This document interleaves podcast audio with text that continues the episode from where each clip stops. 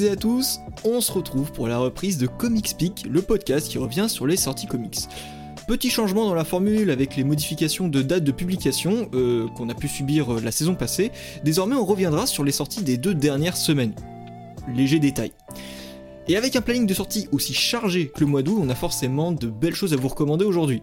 Alors je dis on parce que je ne suis pas tout seul, évidemment, mais si vous découvrez euh, ce podcast avec cet épisode, bah laissez-moi vous présenter la joyeuse petite équipe de Comics Peak avec pour commencer le dénommé Balmung. Bonjour Balmung. Bonjour hein, Baptiste. Méga à vous, un beau brin peut en cacher un autre car se trouve juste à côté de lui Nightwing. Salut Nightwing. Salut Baptiste, salut Balmung, bonjour à tous. Voilà, le petit duo de beaux bruns, et je, je crois savoir que t'es brun Nightwing. C'est ça. Ah punaise, je suis tellement fort. On reprend avec Fug. Ah, pardon. T'as déjà vu ma tête? Euh, Oui, moi j'ai déjà vu ta tête, oui. Ah ok. mais euh, écoute, je scrute ton profil Vinted et c'était un match.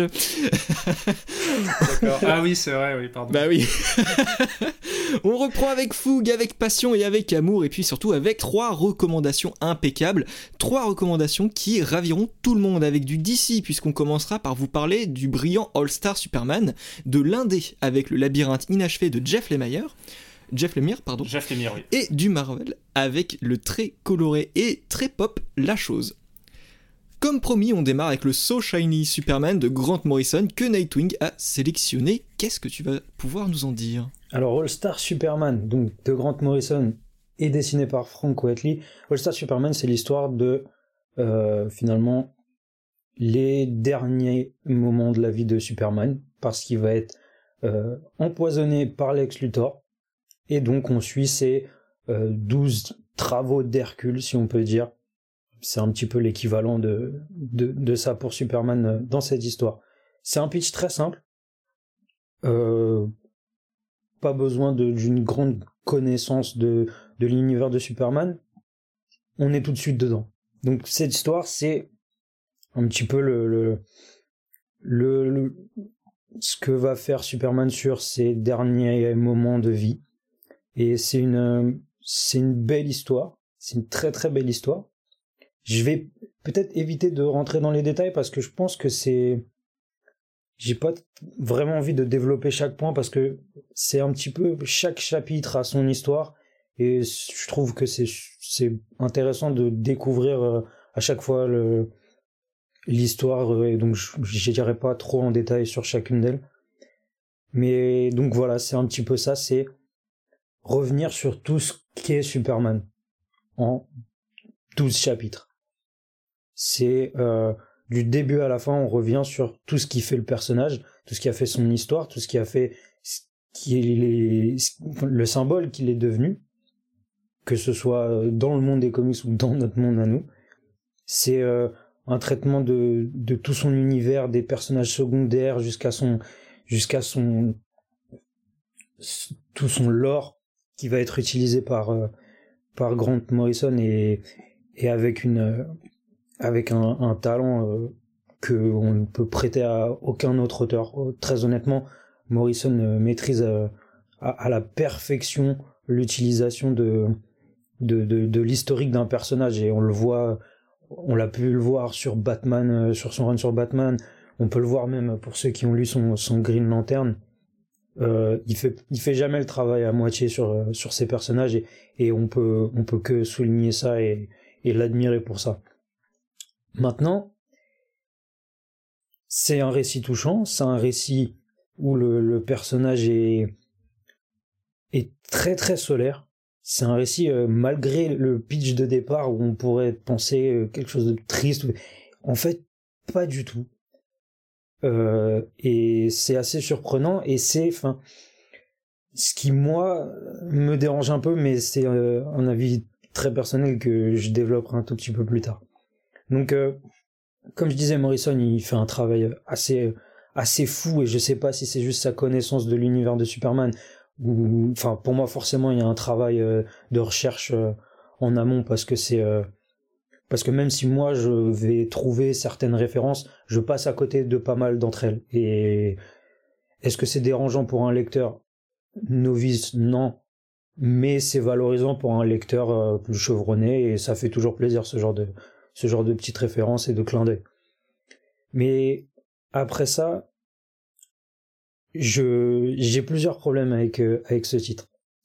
Euh, j'ai un problème avec le fait que euh, bah, Superman est très très lumineux, très chaleureux. C'est un exemple. C'est c'est le héros parfait et peut-être trop parfait. Et et à cause de ça, j'ai du mal à, à être en, totale empathie avec lui. C'est très bizarre, mais je je le trouve très lisse comme personnage. Peut-être euh, à cause de ça, du fait que ce soit, il est beaucoup trop parfait et du coup il est un peu fade. Et enfin je, n'explique pas pourquoi ça me dérange à ce point mais j'arrive pas à, être totalement euh, investi dans, l'histoire à, cause de ça. J'arrive pas à me à me lier au personnage plus que ça.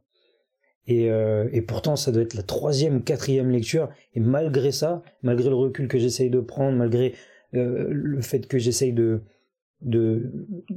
bah, avec le temps, je, je lis l'histoire différemment. Je vois des choses que je n'ai pas vues à la première lecture, que je n'ai pas vues parce que je à la première lecture aussi parce que j'avais pas euh, euh, les connaissances sur euh, sur certaines choses et que j'y ai vu des, certaines références euh, après sur ma deuxième voire troisième lecture.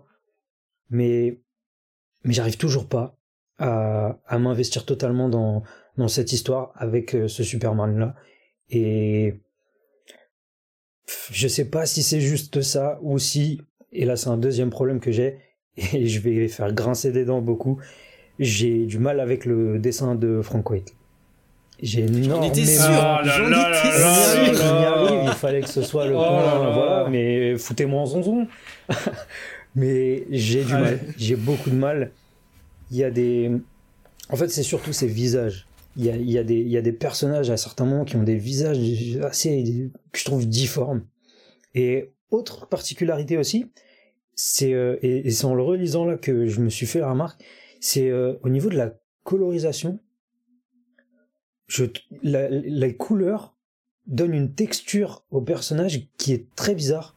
On dirait qu'ils sont comme en caoutchouc, je sais pas comment ils, mm. ça rend. C'est le. Très très étrange et, et j'adhère pas du tout. J'y arrive pas. Je, je, bloque totalement sur ça. Et, c'est très bête parce que c'est. Je, je, suis en train de lire un chapitre qui, qui, qui a une histoire euh, géniale et pourtant j'y arrive pas. Je bloque sur, sur des choses superficielles ou sur autre chose que des que, que l'aspect euh, du dessin, l'aspect graphique.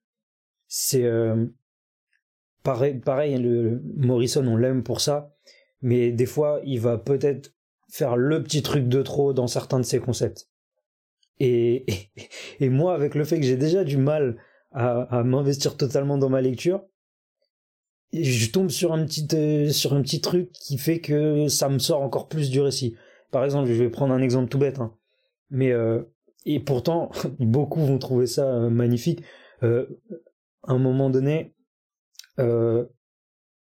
Lex Luthor nous parle du, du fait que Moby Dick, si on le récite à une assez haute fréquence, ça devient une perceuse sonique qui peut percer le béton.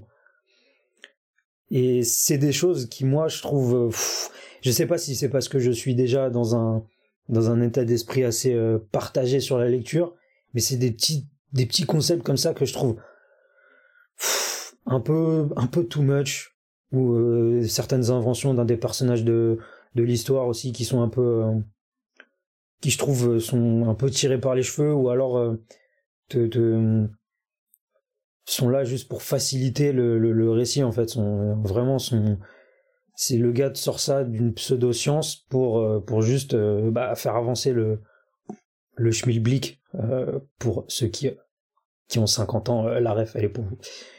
Mais ouais du coup j'ai j'ai beaucoup de mal et pourtant c'est une histoire euh, c'est une histoire incroyable elle est elle est elle est tellement belle à, à plein de niveaux que ce soit sur l'écriture de Superman sur euh, sur l'hommage que ça rend à, sur le personnage sur sur même à tous ceux qui ont travaillé sur le personnage je passerai le détail mais il y a un y a un superbe clin d'œil euh, dans un des numéros. Et, et on, franchement, je peux pas dire que on ne peut pas détester ce titre. C'est impossible de dire qu'on n'aime pas All Star Superman, mais pourtant je n'arrive pas, je n'arrive pas à aimer. Je crois que je bloque sur des choses qui superficielles, qui m'empêchent d'apprécier le récit euh, à sa juste valeur, parce que c'est un, c'est une histoire. Euh, on, on, fait pas mieux sur le personnage. Si on aime Superman, on, on, on trouvera jamais mieux que All Star Superman pour rendre hommage à, ce personnage-là. Et, et pourtant, j'ai du mal. Et pourtant, j'ai du mal. Donc, je le conseille à tout le monde. Je conseille à tout le monde de le lire. Vous bloquerez sur des, sur des choses ou pas. Le dessin, vous, vous adhérerez ou pas. Mais il faut le lire. Il faut le lire parce que c'est, euh, ça reste un moment de lecture euh, qui vous marquera en bien ou en mal. Mais on s'en souvient et, euh, et on regrette pas de toute manière de l'avoir lu. Ouais, mais je comprends euh, totalement ton point de vue. Tu l'as lu la première, pour la première fois là maintenant Non, non, là, ça doit être ma troisième ou quatrième lecture. Mais j'essayais d'y revenir. Tu es toujours dans ce ressenti-là Ouais, je, je, bloque totalement sur les mêmes choses. Et c'est très bizarre, c'est très rare de, de, bloquer autant sur. Euh, de cette façon sur des détails comme ça, mais ouais je peux, je, peux rentrer en premier sur le ring, sachant que. Alors, il faut savoir que moi, le titre, je l'ai pas lu depuis. Oula, depuis des années et des années, donc j'ai peut-être pas tout en tête. Là, je le, le, relis en même temps, enfin, je le refeuillette en même temps. Mais, euh, alors.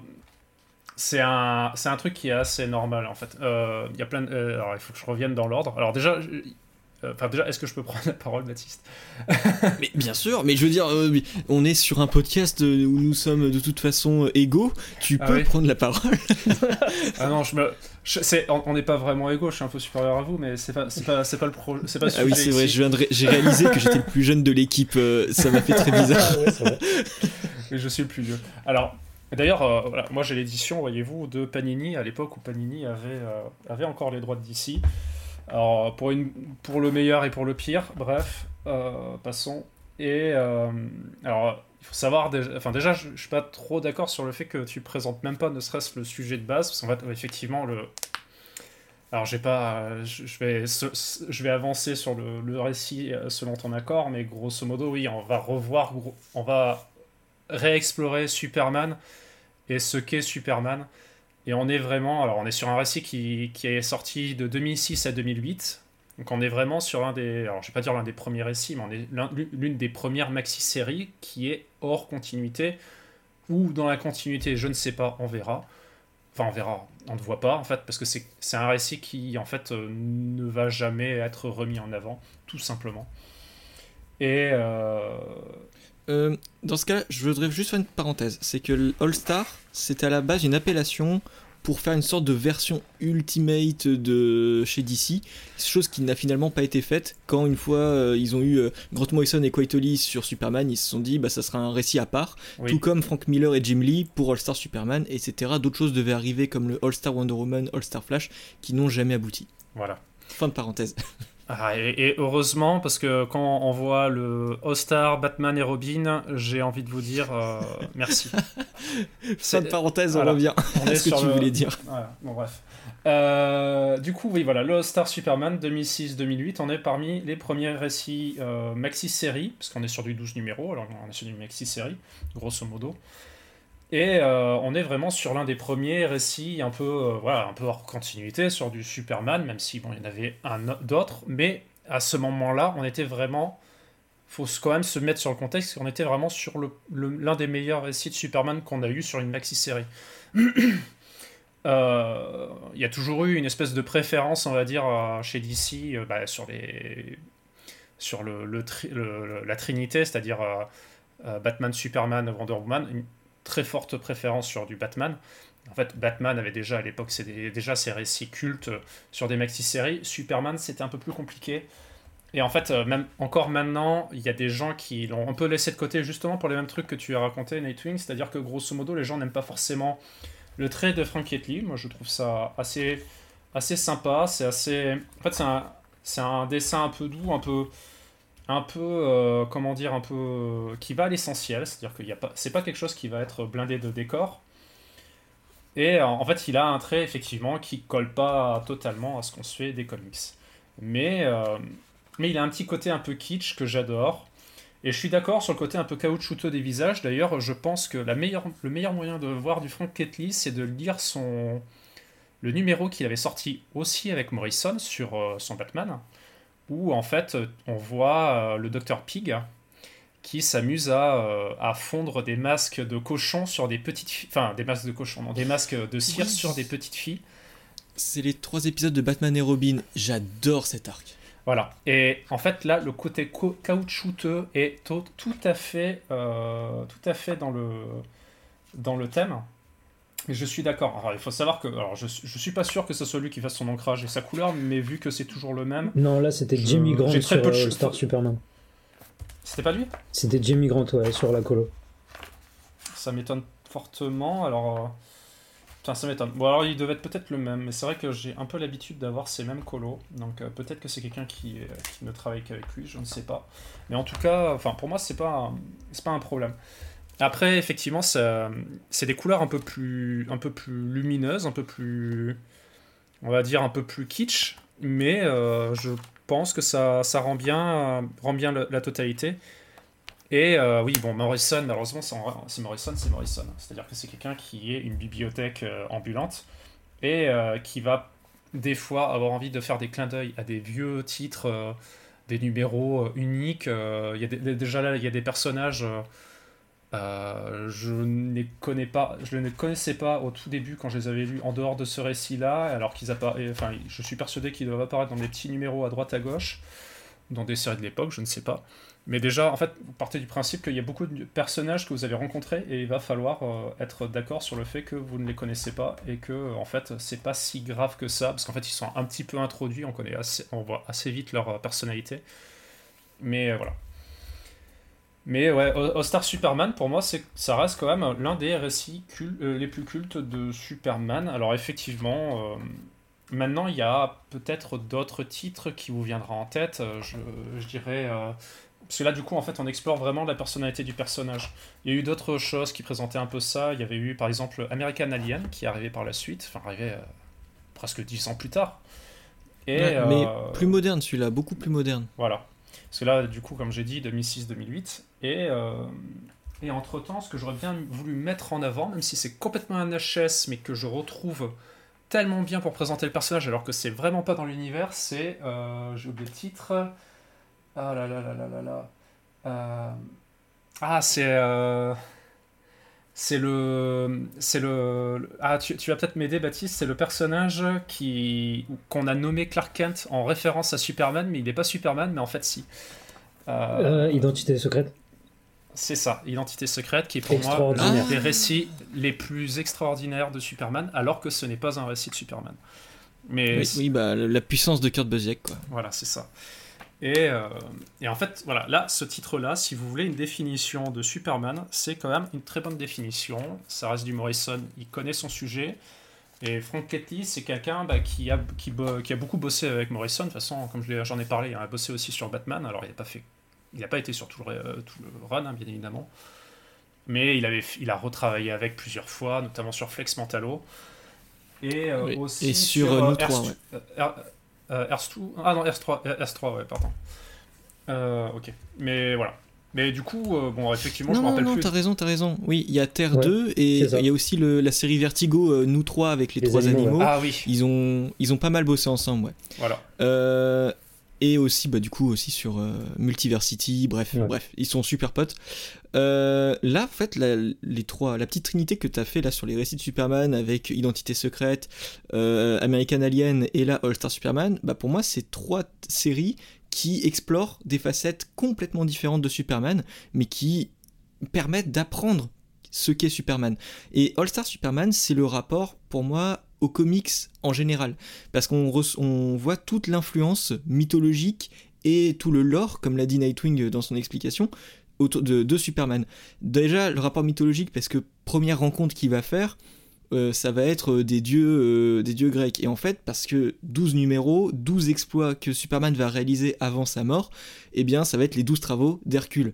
on a également l'idée de Superman qui va devenir enfin il va passer de dieu à demi-dieu jusqu'à devenir un mortel et essayer de rester intègre à, sa, à sa manière de penser, à sa manière d'être et devoir assumer pleinement et affronter les pires situations possibles. Euh, tout ça avec des, références extrêmement denses, et ce qui fait que All-Star Superman, c'est plein de niveaux de lecture. Comme euh, Balmung l'a dit, on va croiser plein de personnages que vous ne connaissez pas forcément. Pour moi, ça c'est un point positif parce que vous allez pouvoir découvrir ces personnages. Et comme il l'a dit également, pas besoin de connaître les personnages pour les rencontrer ici. On a une introduction extrêmement rapide, bref, c'est pas, c'est pas important. Ce que je trouve incroyable dans les différents niveaux de lecture, c'est d'abord le rapport mythologique et le rapport à la référence. On va voir dès le premier numéro Jimmy Olsen, qui n'est pas le Jimmy Olsen photographe, mais le Jimmy Olsen scientifique de Superman Spal, Jimmy Olsen des comics des années 50-60, où en fait Jimmy Olsen est embarqué dans des aventures complètement fantasques, où il se transforme en dinosaure, etc. etc eh bien vous allez vous dire waouh, il a changé Jimmy Olsen, mais ouais, en fait, vous allez découvrir une autre facette de Jimmy Olsen. Pareil, vous allez découvrir une autre facette de Louis Lane, vous allez découvrir d'autres facettes de plein de personnages, et dites-vous que ça, c'est pas Grant Morrison qui a réinventé, il réutilise, il fait des références, des références que vous n'avez peut-être pas, mais des choses que vous allez découvrir, des versions que vous allez découvrir, et donc c'est des références qui font plaisir quand vous les avez, quand vous les avez pas, bah ça fait plaisir aussi parce que vous êtes surpris, et ça c'est très cool. Pour les dessins de Quietly, bah là j'étais pas trop étonné, je m'attendais à ça, mais je pensais que si Nightung l'avait déjà lu, bah il allait avoir une petite amélioration, donc là je suis surpris, je pense que t'es le lecteur le plus réticent de All-Star ah Superman que je connaisse. Non, non, non, non, il y a les, gens qui n'aiment pas Frank Quitely, en fait il y a des gens, ils, alors je, vous le dis d'avance, hein, si vous êtes quelqu'un qui est très... Euh, euh, comment dire, euh, très regardant sur le dessin et qui pour, pour vous c'est vraiment, vraiment un non total ne le commandez pas genre sur Amazon en nous écoutant juste et regardez au moins les dessins parce que sinon sinon voilà euh, je, le dis d'avance je connais beaucoup de gens qui n'aiment pas Frank hein. Mm. Alors, je faisais partie justement de ces personnes qui n'aimaient pas au départ, mais j'étais jeune et euh, je l'avais acheté les yeux fermés parce qu'on me l'avait recommandé, on m'avait dit que c'était incroyable, c'était l'époque Panini, le DC Deluxe, que j'ai rouvert aujourd'hui pour le feuilleter un petit peu. je me suis dit, oh, c'est vachement joli quand même.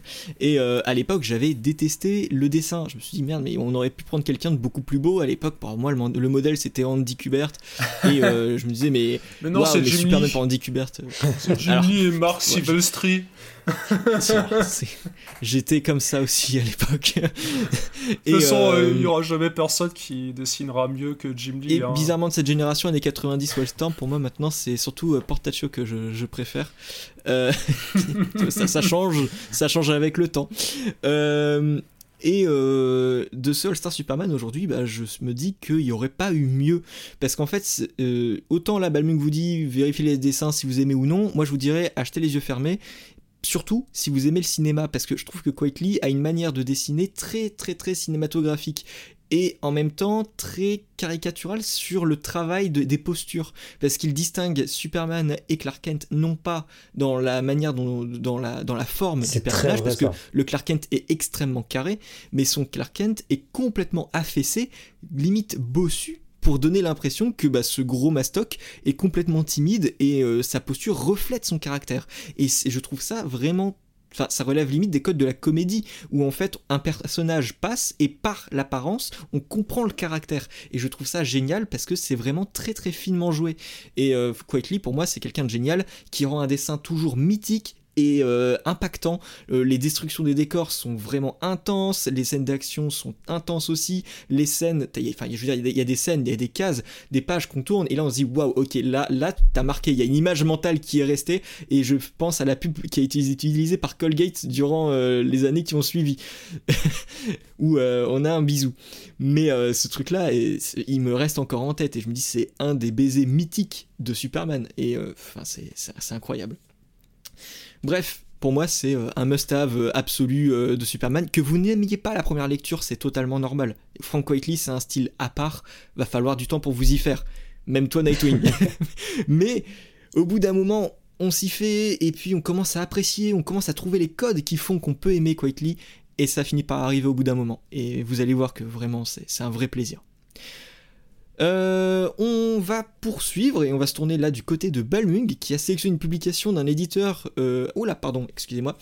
Euh, j'ai oublié les crédits pour vous rappeler un petit peu. All Star Superman, écrit par Grant Morrison, dessiné par Frank Whiteley, on l'a pas mal répété. Un total de 320 pages pour 29 euros, réédition avec le petit logo Black Label là, qui est sorti le 19 août 2022. Du coup là, on va se tourner du côté de Balmung, qui a sélectionné une publication d'un éditeur dont je n'entends pas trop parler et très très très rarement, qui s'appelle Futuropolis, et cet éditeur propose un récit complet écrit et dessiné par le génialissime Jeff Lemire, qui s'appelle Le labyrinthe inachevé. Alors, euh, bah, Futuropolis, euh, déjà, euh, c'est un éditeur français qui fait pas que du comics, mais qui a le mérite de, ces temps-ci, surtout de sélectionner des titres de Jeff Lemire et Mankind, Mankind, je ne sais pas comment on dit, non, bref, pardon. Ouais, Matt Kint, ouais. Matt Kint, et qui sont en fait les, les, deux mêmes, en fait. Je pense que Jeff Lemire, Mankint est, est, l'enfant illégitime de Jeff Lemire, parce que c'est deux de, très bons scénaristes. Alors, peu de choses près que Jeff Lemire est très centré sur euh, les récits familiaux. Et d'ailleurs, euh, bah, pour aller dessus, Labyrinthe inachevé, qui a The Maze Book en anglais, euh, qui était sorti chez Dark Horse, va parler de famille. Voilà, c'est bon, j'ai fini. Du coup, bah, ah non, mais là, si tu me lances, je vais pas m'arrêter parce que ça, c'est. ça a été une découverte pour moi. Non, non, mais voilà. Alors, c'est un, un, gimmick parce que Jeff Lemire, voilà, comme je disais, Jeff Lemire ne parle que de famille. Alors, c'est un bien comme un mal. Je ne sais pas si c'est vraiment un mal, c'est juste que c'est quelque chose qu'on voit tout le temps. Il va toujours parler euh, des problèmes familiaux. Euh, même quand il a essayé euh, chez DC de parler de, du Joker, il parlait euh, d'une famille qui se déconstruit à cause de la folie du père pour, et l'obsession du père pour le Joker. Bref, voilà. Petite parenthèse. Du coup, le labyrinthe inachevé. Alors, on va suivre Walter, qui est un ouvrier qui, est, je crois, architecte dans, la construction, qui, qui est quelqu'un d'assez déprimé dans sa vie. On comprend, assez vite pourquoi. Ça nous laisse sous-entendre qu'en fait, euh, enfin, on nous laisse sous-entendre qu'il a perdu une fille qui s'appelle Elena, qui, est une fille qu'il a perdue il y a environ 11 ans donc ça remonte un peu. Et, euh, en fait, euh, un événement va subvenir et lui faire croire que euh, sa fille serait peut-être encore en vie. Et il va essayer, sur l'ensemble du tome, d'essayer de retrouver cette fille-là, enfin sa fille, pardon, via un, un fil rouge. Et ça, c'est la blague, parce que le fil rouge conducteur, ce qui est plutôt vrai et euh, une relation justement avec le titre. Alors The Maze Book comme le labyrinthe inachevé, The Maze Book c'est plus euh, c'est pas c'est Maze Book c'est plus le ouais c'est un labyrinthe mais c'est euh, c'est les un petit peu comme vous avez à l'arrière des boîtes de céréales, c'est sortez du essayez de sortir du labyrinthe, prenez le prenez le chemin pour sortir du labyrinthe, c'est à peu près ça. Et en fait, c'est une relation justement avec sa fille qui adore euh, les petits labyrinthes comme ça et essayer de trouver la sortie du, labyrinthe. Et il y a une espèce de relation entre justement cette passion de sa fille et le fait d'essayer de retrouver cette fille-là, c'est-à-dire que euh, le labyrinthe inachevé euh, enfin, va jouer beaucoup sur un, style de narration assez particulier où en fait tout, on va avoir des, dessins plutôt tristes quand on va présenter la vie et plutôt la vie du père on voit que c'est un homme qui est dévasté, qui n'est plus avec sa femme. Je vais pas vous laisser sous-entendre, mais bon, voilà, c'est grosso modo à cause de la fille aussi. Et euh, quelqu'un qui est dévasté à cause de ça et qui va essayer. Et en fait, le fil rouge, qui est le seul, la seule chose de couleur dans sa vie, va être le, un petit peu une espèce d'espoir qui va essayer de récupérer pour retrouver sa fille. Je vais pas vous raconter la fin parce que bien évidemment, euh, ah mais euh, non, mais ça oui. mais ce que je veux dire, c'est que c'est que euh, ça va être une narration qui va jouer beaucoup en fait avec ce fil, alors à travers les cases. C'est, ce que je peux dire à la rigueur sur ce récit, c'est ce que, ça, ce que j'ai trouvé le plus intéressant, c'est justement l'utilisation de ce fil, ce qui va avoir un espèce de fil qui est justement le tracé dans le labyrinthe. Et en fait, on va avoir souvent, quelquefois, des, euh, des pages qui vont jouer avec ce fil-là pour, euh, pour nous amener à la lecture, pour sortir un petit peu du, comment dire, du, du, schéma euh, obligatoire qu'on a quand on essaie de lire une BD, c'est-à-dire euh, de haut, de, enfin en haut à gauche jusqu'à droite, et je passe à la ligne suivante, puis à la ligne suivante, puis à la ligne suivante. Là, on va jouer un peu plus là-dessus, et voir carrément des pages qui vont jouer justement aussi avec ce labyrinthe-là. Donc ça c'est euh, alors ça c'est c'est pas non plus euh, la chose la plus innovante j'ai envie de dire en termes de narration mais ça a quand même quelque chose qui qui, qui, a le mérite d'exister et je ça je veux bien être d'accord sur le fait que c'est euh, je veux bien lui mettre ça sur le fait que c'était une expérimentation qui est qui est plutôt qui est plutôt du bienvenu parce que j'aime bien ce genre de ce genre de ce genre de choses.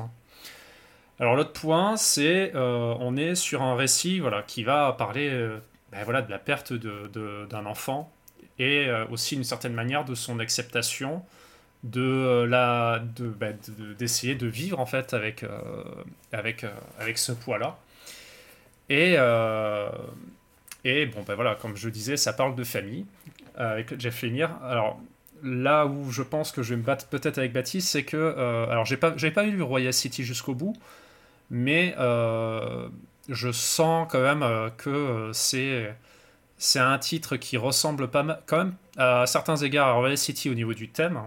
Alors sur la forme, c'est pas du tout la même chose, je suis d'accord. Mais on est quand même toujours sur l'acceptation, on va dire, de la mort d'un enfant. Euh, c'est, je dirais pas que c'est le récit le plus, le plus intéressant pour Jeff, de Jeff Lemire. Si vous avez l'habitude de Jeff Lemire, je alors je, vous dis quand même de le lire parce que ça reste quand même du Jeff Lemire, donc vous savez dans quoi vous vous embarquez. Je pense que de toute façon vous n'avez même pas besoin de mon avis pour le faire. Mais euh, si vous découvrez par contre Jeff Lemire, effectivement, je vous conseille de le, de le lire parce que c'est, ça reste euh, un titre en un seul tome qui n'est pas trop cher. Je pense qu'on doit être sur du 20 euros, quelque chose comme ça. Euh, 27. Ah, 27 Ouais. Ah, ils se font plaisir quand même parce qu'il n'est pas, si, bah, pas si long que ça. mais... 240 pages quand même. Ah, 240 Ah ouais, d'accord. Non, mais il, me paraissait plus léger. On voit pas le temps passer. Hein. ouais, bon, on voit pas le temps. Après, après je, vais pas vous le cacher, hein, c'est un titre qui n'a pas beaucoup de, pas beaucoup de, pas beaucoup de dialogue. Hein. Ah oui, ça se lit assez. Mais Il y a effectivement, bon, à part euh, les dialogues avec un autre personnage que je vous introduis pas, euh, Oh là là. Ah, je sais, je sais. Toi, t'as envie d'en parler. Bon, après, bon, voilà, si tu veux, je peux en parler, mais c'est grosso modo, il y a. Euh, il vit dans un, dans un immeuble où, euh, grosso modo, il y, a une, il y a une femme qui, que pendant tout le début du récit, il n'arrête pas d'ignorer. Et en fait, au moment où il va reprendre espoir pour, envers sa fille, c'est-à-dire qu'il va commencer à sortir de sa, de sa coquille, de sa coquille bah, d'homme de, complètement déprimé et dévasté, il va se rendre compte de l'existence de cette femme-là, qui va aussi lui tendre une main. Et bon, elle a certaines représentations de l'avenir, j'ai envie de dire, pour lui. Ouais. Mais euh, et mais il y a plein de petits indices comme ça qui, je veux dire, il y a des ficelles qui se voient. Je veux dire, ce personnage-là, pour ça que pour moi c'est ah pas trop du spoil. Ce personnage-là, dès qu'on le voit, eh bien, tu te, ah oui d'accord, je viens de comprendre. et, ce personnage-là, dès qu'on le voit, on sait très bien qu'elle va finir par lui tendre la main, etc. Euh, mais euh, non, mais là je peux plus me retenir. pour moi, c'est le truc qui m'a le plus bouleversé de Jeff Lemire. J'ai lu 5 pages. Et effectivement, il n'y a pas beaucoup de, de, dialogue. Mais au bout de 5 pages, j'avais déjà la tête retournée. Je me suis dit, waouh, là, il y a une profondeur dans certains détails dans l'écriture du personnage qui font que je m'y retrouve complètement. Et je me dis, mais c'est incroyable. Et je continue, arrivé à 40 pages, je commence à pleurer. Et en fait, après toutes les 20 pages, je me, suis, je me mettais à chialer. J'en pouvais plus. C'était terrible. Je crois que c'est vraiment la lecture qui m'a enfin l'une des lectures qui m'a le plus mis mal en fait et en même temps c'est je veux dire c'est Jeff Lemire c'est qu'il vous met mal mais en même temps il vous redonne espoir et c'est incroyable je veux dire là Jeff Lemire il m'a explosé. Il m'a complètement explosé. Et en plus il joue avec des choses que j'adore. Je veux dire les mises en page inventives comme tu en as parlé avec le labyrinthe l'idée du fil rouge un peu méta euh, rapport avec euh, des références littéraires euh, enfin je veux dire classique je veux dire c'est bidon. Mais c'est bidon mais en même temps je me suis dit, mais la manière dont il l'utilise, la manière dont il met en scène, j'ai trouvé ça génial. Et à côté de ça, son compagnon dans le monde du labyrinthe, là il a touché mon cœur, c'était fini. Ah, ah c'est facile, c'est facile, il suffit que tu en te mettes. Euh, oui, je sais, c'est facile. c'est facile. Alors, voilà, euh, moi je sais comment je vais faire, je vais faire pour des films. Hein. De toute façon, ça aussi, c'est comme ça que tu fais. Comment tu, tu rends un personnage attachant dans un film faut pas le rendre humain. c'est ça. non, parce qu'en fait, Walter est complètement attachant. Je veux dire, c'est un, personnage dont on comprend absolument toutes les souffrances et qui a peut-être commis des erreurs, mais c'est des erreurs où on se dit, mais c'est pardonnable. Et évidemment, aux yeux d'autres personnes, ça ne l'est pas. Et c'est, je trouve ça génial. L'écriture du personnage, l'idée de développer son quotidien. Euh, je veux dire, je m'attendais à m'ennuyer en fait quand je voyais les jours défiler.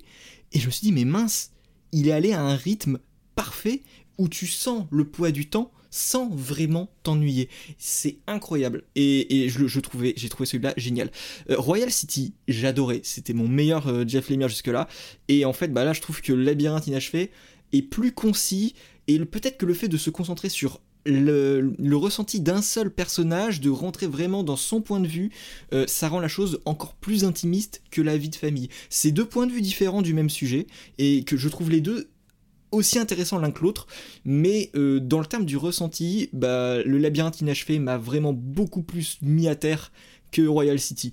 Et euh, en fait, c'est juste que bah, Jeff Lemire, bah, il a, tu vois, on avait parlé de Tom King avec l'idée de euh, revenir sur le même euh, gimmick, etc. Euh, les artistes qui réussissent à quelque chose et qui ne font que se répéter. Bah là, Jeff Lemire, il a beau se répéter, il se renouvelle, il va se répéter dans son thème, il le renouvelle constamment et je trouve ça génial. C'est pas redondant et ça, ça, change tout le temps. Ça change tout le temps. Je veux dire, même sa manière de, de s'ancrer, de se bah, est-ce qu'on va, est qu'on va, parler de couleurs ici? Parce que dans Royal City, il y en a effectivement, que bah, ici, non, tu vois. Après, il y en a pas, mais c'est. Enfin, il y en a. Il y en a, mais. Alors, c'est pas une. C'est pas une couleur, on va dire, sur du fond. C'est-à-dire que les... le fond sera toujours blanc. C'est plus une couleur au niveau du trait, où on va utiliser un trait sombre quand on va être. Enfin, un trait sombre. On n'est pas sur du noir, mais on est entré sur. Je crois que c'est du. Euh, c'est du, du, Ah, du, euh, du vert sombre, je crois, quelque chose comme ça, ou même du, du gris. Euh, pour présenter euh, la vie dépressive du personnage. Et, euh, en fait, ça met encore plus en valeur cette espèce de trait rouge. Alors il faut savoir que si vous n'êtes pas fan de... Il faut, voir le dessin de Jeff Lemire, parce que Jeff Lemire est, avant tout un, scénariste avant d'être un dessinateur, et pourtant il sait dessiner. Et c'est la même chose avec Mankind, qui, a est un très bon scénariste, et qui sait aussi dessiner, alors, Mankin, c'est encore plus compliqué parce qu'on voit que lui, il s'est mis au dessin beaucoup plus, beaucoup plus tardivement que Jeff Lemire. Et c'est des traits, euh, il faut que vous les regardiez parce que là, par contre, euh, euh, si vous êtes vraiment gonflant avec Frank Lee, par exemple, bah là, je vous propose même pas d'aller regarder Jeff Lemire parce que je pense que vous allez juste me gonfler en fait. je suis toujours pas d'accord. Mais je sais, mais Jeff, Lemire, Jeff Lemire, quand on le, regarde pour la première fois, on se dit putain, c'est quoi cette espèce de, de, mec qui sait pas dessiner? Et en fait, euh, Et là, on, je suis totalement d'accord. On comprend très vite que, en fait, c'est euh, des gens où le dessin est, euh, est pas forcément aussi bien travaillé que d'autres. Je parle en termes de, en termes de volume, on va dire volume de mmh. dessin. Mmh. Mais c'est des gens qui, qui, comprennent très vite qu'en fait, le dessin euh, sert la narration et qu'en fait, euh, le, le, le, dessin, c'est pas juste quelque chose qui est là juste pour faire joli. En fait, c'est. C'est, en fait, on, on, l'utilise euh, ben, pour, pour, pour son œuvre de, de, de, base, en fait. Je sais pas, c'est. Mmh. comment dire.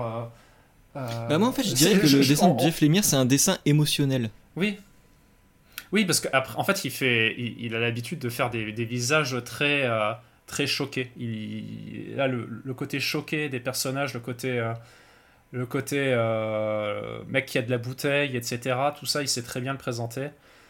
ce qui rend des fois un peu compliqué quand on voit des personnages sourire, genre sur le Sweet Tooth, ouais, c'est ça.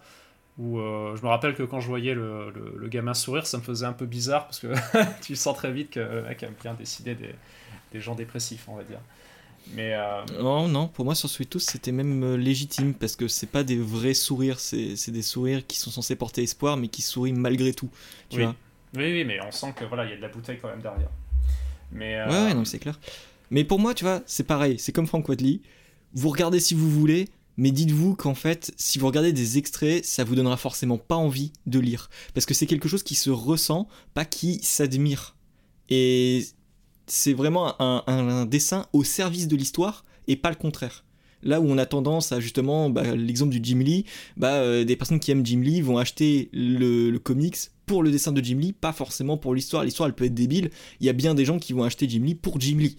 Et bah là, vous n'allez pas acheter Jeff Lemire pour le dessin, vous, allez l'acheter pour la narration. Et ça, justement, c'est une association entre écriture et dessin dans la manière dont on dessine. Et bien ça, c'est justement la manière de raconter une histoire, c'est incroyable. C'est vraiment ah, incroyable. Je, trouve ça génial. Et c'est, euh, ben, comme je dis, avec Mankin, euh, qui, deux, deux, auteurs qui savent euh, très bien utiliser ce point-là, qui savent que leur dessin, on va dire, en termes d'application, n'est pas le plus beau, mais qui s'en foutent parce qu'en fait ils, ont déjà ils ont tout le tout l'attirail nécessaire pour présenter ce qu'ils ont besoin en fait. C'est ça. C'est clairement une expérience, si jamais vous avez jamais développé euh, ou jamais lu de comics avec euh, euh, une intention complètement différente que les Big Two, Marvel, DC, bah, ça c'est vraiment une expérience à vivre parce que c'est vraiment à part. Euh, le, la petite contrainte, bah, du coup on en a parlé, c'est euh, le rapport au prix, bah, tout a augmenté, et puis euh, Futuropolis c'est pas non plus un gros éditeur qui va vendre et faire des opérations spéciales, donc effectivement le prix est un peu plus élevé, mais je crois que le format se rapproche du franco-belge, j'ai pas vérifié, mais j'ai l'impression. Ouais. On est sur un Parce que Futuropolis c'est aussi des belles éditions, hein, quand on voit les Mind MGMT. Alors voilà, eux ils ont un peu l'habitude de tu vois, c'est, c'est le mec en boutique, quand il, quand il va prendre du Futuropolis, il va pas dire moi je lis du comics, il va dire ah, moi je lis euh, du roman graphique. Voilà, ah, donc ah, voilà, c'est clairement. on est un peu sur cette catégorie. Et d'ailleurs, je, vous incite, euh, quand vous entendez quelqu'un qui vous dit ça, de le, lui faire un croche-patte et de le frapper par terre et le, finir, euh, le finir au point parce que qui, qui, qui se rappelle Ce podcast est sponsorisé par la violence, bien sûr. non, mais voilà. Peut-être qu'un jour on reviendra sur euh, cette fumisterie qui est le terme roman graphique, mais bon. Euh, qui a eu son utilité dans l'histoire, mais qui, qui maintenant commence à nous casser les bonbons. Voilà. Sur ces belles paroles, on vous recommande quand même le bien inachevé, que ce soit vraiment graphique ou non. Euh, écrit et dessiné par Jeff Lemire, 240 pages au total pour 27 euros chez Futuropolis et c'est sorti le 24 août. On va terminer avec le récit à la fois dramatique et coloré, feel good mais aux enjeux cosmiques, La Chose chez Panini Comics. Euh, donc ça, ça a été mon petit kiff parce qu'en fait, euh, j'ai vu enfin je suivais sur Twitter un mec qui s'appelle Tom Reilly, qui est un dessinateur, et j'ai vu que le gars, il m'a dessiné genre trop bien, que c'était super coloré, super dynamique, que le mec il était vraiment en mode full passion pour Marvel, un gros délire sur Spider-Man, et j'ai vraiment envie de le voir sur Spider-Man un jour. Et donc, euh, il avait toujours ce style très coloré, avec beaucoup de poses, etc. Je me dis, bon, sympa. Et je vois un jour qu'il euh, va bosser euh, sur une mini-série sur la chose. Je me dis, bon, sympa aussi. Je veux dire, euh, il y a eu la chose Marvel 2 in 1 où en fait la, chose était toujours en team-up avec parfois Hulk, euh, parfois Captain Marvel, etc. Et euh, c'était des petites histoires vraiment très fun de l'époque qui marchaient très très bien. Donc la chose était un personnage populaire à une époque, sachez-le. Et donc ici, on se retrouve avec une histoire écrite par Walter Mosley que je ne connais toujours pas, mais qui a écrit une histoire que j'ai trouvée vachement sympa. Alors le pitch, alors attention c'est très réducteur, hein. La chose est partie pêcher, à son retour, il se retrouve seul, personne avec qui partager bah, son petit exploit de pêche parce qu'il a ramené plein de poissons.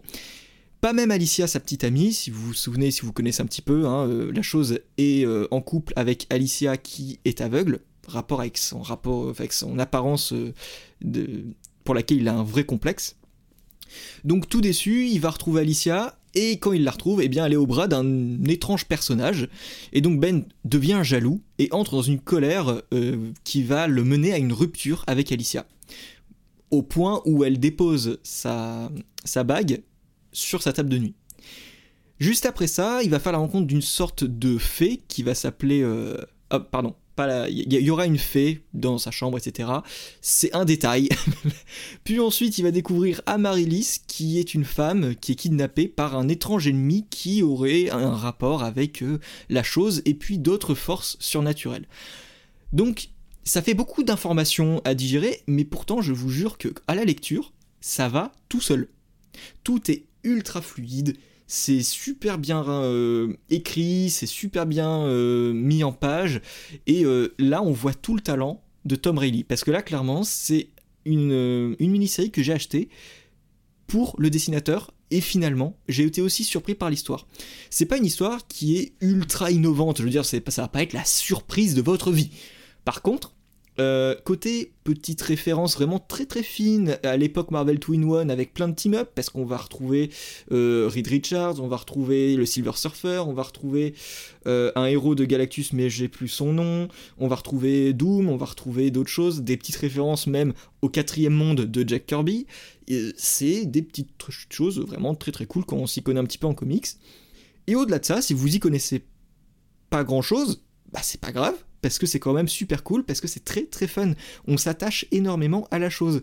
Comme je vous l'ai dit là au début, c'est dramatique et coloré parce que en fait, bah, on garde la fidélité au personnage de la chose qui est constamment un peu déprimé, euh, capable de se sacrifier pour tout euh, malgré lui et qui n'apprécie que les petits plaisirs de la vie. Et quand on voit qu'il est face à des enjeux cosmiques et la seule chose à laquelle il pense, bah, c'est son quartier, eh bien, on comprend que bah, euh, on comprend le contraste total entre ce mec qui est ultra fort et qui euh, est prêt à mourir pour l'univers, mais en fait, l'univers pour lui, ça se résume à sa rue.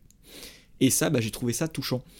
Euh, et donc tout ça, cet esprit feel good est donc très urbain, très personnel, où on se concentre sur l'histoire d'amour et le petit conflit amoureux, le rapport à la jalousie et à l'aspect colérique de la chose. J'ai pas le souvenir d'avoir vu ça auparavant, mais ici, bah moi ça m'a plutôt touché et je me suis laissé emporter par cette série. Et j'ai envie de dire que la fin elle est pas parfaite. Par contre, euh, j'ai eu cette surprise de ne pas trop savoir où j'allais. Ce qui fait que arrivé au cinquième numéro, euh, je me suis dit waouh, euh, je suis arrivé jusque là, j'avais pas anticipé grand chose jusque là et ça m'a surpris pour une mini-série. Après évidemment la fin, je m'y attendais. Mais ça, en fait, c'est un problème d'écriture sur le sixième numéro, parce que pour moi, c'est une série qui aurait mérité plus de numéros pour développer cette fin, qui est arrivée beaucoup trop vite. Euh, au-delà de ça, côté dessin, bah, j'ai pas été déçu, parce que Tom Riley, bah, non seulement c'est coloré, non seulement ça soutient tout ce fun, mais ça s'adapte énormément, que ce soit à des scènes limite horrifiques, on a des scènes très drôles, on a des scènes très fun, on a des scènes vraiment ultra dramatiques, et on a des, euh, des petits euh, sursauts euh, d'originalité dans des mises en page qui font qu'il y a des pages où je me dis mais waouh là je m'y attendais vraiment pas, c'est vraiment très très fort. Euh, on a une petite baisse de niveau effectivement au niveau 5, mais en fait quand on voit le niveau du niveau 6, enfin du niveau 6, du numéro 6, eh bien on comprend totalement qu'il y ait pu y avoir un petit problème par rapport au deadline, mais parce que le numéro 6, quelle claque. Voilà, donc des cases sur lesquelles vous allez vous arrêter et vous dire franchement il y a un souci du détail vraiment très très fort chez euh, ce dessinateur-là. Et donc euh, pour Tom Reilly, franchement, ça vaut totalement le coup. Si vous voulez découvrir un artiste vraiment top, allez-y. C'est sa première mini-série. Sa deuxième, ce sera Ant-Man qui est déjà annoncé par Panini Comics. Et je vous encourage vraiment à déjà vous dire on va acheter Ant-Man parce que je vous jure qu'on va vous en parler dans Comics Peak. Parce que euh, le premier numéro est sorti et je l'ai lu. Et en fait, il se surpasse dedans. C'est top. Donc voilà, Tom Reilly, c'est vraiment un artiste à suivre. Il a pas fait grand chose pour le moment, mais vraiment, c'est incroyable. Donc je sais pas si quelqu'un l'a lu ici. Non, mais je l'ai feuilleté. Je l'ai feuilleté et euh, je dois dire que j'aime bien son style dynamique. Après, il a, euh, il a, cette, il a cette, la dynamicité de Chris Samney. Parce que je pense que tu n'as pas utilisé le terme, mais je pense que tu pensais quand même. Alors, pour moi, c'est pas pareil. C'est pas pareil. C'est pareil parce que je crois que la coloriste, c'est la même. Je crois que c'est Jordi Beller. C'est peut-être ça, mais, euh, mais en tout cas, euh, c'est pas, oui, il a pas le style pareil, mais il, a le, il est dans les mêmes tons, je trouve.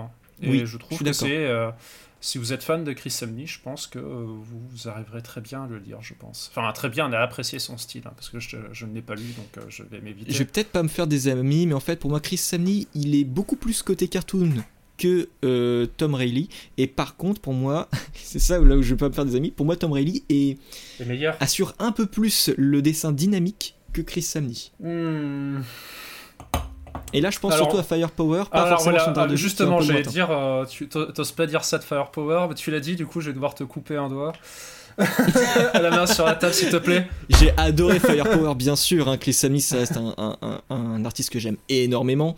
Euh, mais je trouve que Tom Riley peut-être qu'il a plus d'occasion bien sûr sur la chose hein, pour euh, côté baston etc mais pour moi, Tom Riley, il a un, aspect euh, beaucoup plus où le, mouvement est bien plus fort, je trouve, chez lui. Bon, après, j'ai parlé de Firepower, mais moi-même, je vais me couper un doigt parce qu'en fait, le premier tome est très bien, mais les tomes suivants, en fait, le problème, c'est que tu sens que Chris Samney a besoin de pause. Et d'ailleurs, c'est pour ça que les, la série rame un peu à sortir parce que c'est pas possible qu'il puisse faire autant de numéros là. On, voit qu'il y a une et le, Je pensais au troisième, quatrième où euh, c'était beaucoup plus statique et j'étais un peu déçu sur euh, le dernier, mais ça reste quand même une série très très fun. Hein. Oui, voilà. Mais euh, ouais, j'ai hésité à le prendre. Je, je, pense que je me lancerai peut-être en numérique, je ne sais pas, mais bon déjà trop de choses à voilà. mais oui, non, mais c'est clair que c'est pas le la recommandation. Franchement, si euh, ici il y avait des choses à lire, ce serait forcément le labyrinthe inachevé All Star Superman. Mais je veux dire, si vous voulez une lecture fun, vraiment zéro prise de tête et en même temps vous faire plaisir côté euh, graphisme, euh, partez sur des illustrations de Tom Riley. je veux dire, ça, ça, c'est pas le titre qui va vous égayer totalement, c'est un titre où euh, peut-être que vous attendrez à la fin, mais vous allez découvrir et être surpris sur pas mal de points, et puis peut-être que vous allez même euh, vous attacher à la chose. Je veux dire, c'est pas le personnage où on se dit euh, qu'est-ce qu'il faut lire en premier avec la chose? Bah non, bah ah. qu'est-ce qu'on s'en fout de la chose? J'ai une question à te poser. Tu penses que c'est le meilleur titre Fantastic Four depuis... Oh là là. Oh putain, il n'y a pas de mal en plus. le problème, ça va être de, trouver un titre bien de Fantastic Four. Après John Byrne, bien évidemment. Euh... Alors non, je, non, non, non, mais je suis méchant parce qu'après t'as, non mais j'exagère. si Hickman, mais j'exagère totalement. Non mais les 4 fantastiques ont, totalement eu des, bons titres et j'ai envie de dire même la période euh, Mad Fraction, elle était et, James Robinson n'était pas si mal, euh, mais comme après la série s'est arrêtée. Non mais je suis d'accord, euh, James Robinson pour moi c'était une un, run vraiment très sympa, mais le souci, bah, c'est que personne n'a suivi côté, euh, côté euh, vente et le titre euh, est, mort en fait. Alors... aussi problème avec le contrat de la Fox, etc. bien sûr. mais depuis, j'avoue qu'avec tout ce qu'a fait Dan Slott qui était pas top et les autres titres, je veux dire, il y avait Zdarsky, mais c'était fun, mais après, il y a eu une grosse baisse de régime sur la suite, donc j'ai envie de dire que bah. En fait, si, et si c'est pas le meilleur, ça fait partie des meilleurs. Si, parce que je me. En fait, j'ai posé la question et je me rappelle d'un, d'un one-shot. Du coup, c'est un one-shot, donc on s'en fout. Mais euh, il y avait un one-shot, alors je pense qu'il est sorti euh, juste au même moment où Dan Slott s'est ramené sur la série.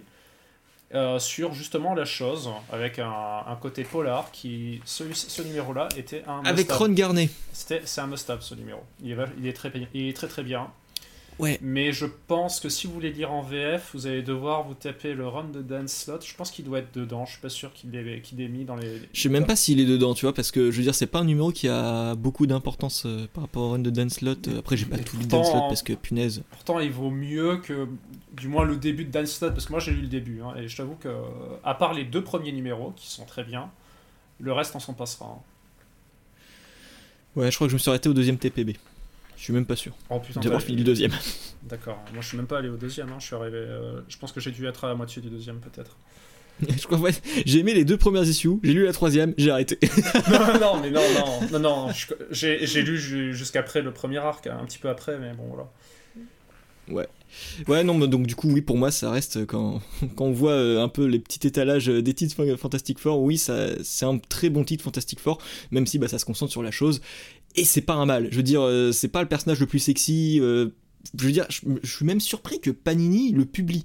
On n'a pas de grand nom dessus, on n'a pas un personnage qui va vendre, et pourtant il le publie, et je trouve ça génial. Franchement, là-dessus, merci Panini, parce que euh, Tom Reilly, c'est vraiment un artiste qui mérite d'être découvert et qui mérite d'être aimé. donc là-dessus, petit crédit, La chose, sous-titré Les choses de la vie, j'aime beaucoup le sous-titre, écrit par Walter Mosley et dessiné par Tom Reilly, 19 euros pour 160 pages, bah oui, et ça est sorti le 24 août. Donc avec ça, c'est la fin de ce podcast. Donc je pense que c'est toujours un plaisir de pouvoir discuter de ces sorties, évidemment avec vous deux. Un grand merci à vous de partager vos recommandations et puis d'échanger ici, hein, c'est que de l'amour. Un grand merci à vous, auditeurs, de vous montrer toujours présents. On reste toujours actifs sur Facebook, Twitter et Instagram, où on répond à vos commentaires. N'hésitez pas à nous dire ce que vous avez pensé de ces titres qu'on a pu présenter, parce que bah, je, veux dire, on les adore, mais bon, c'est pas le cas de tout le monde.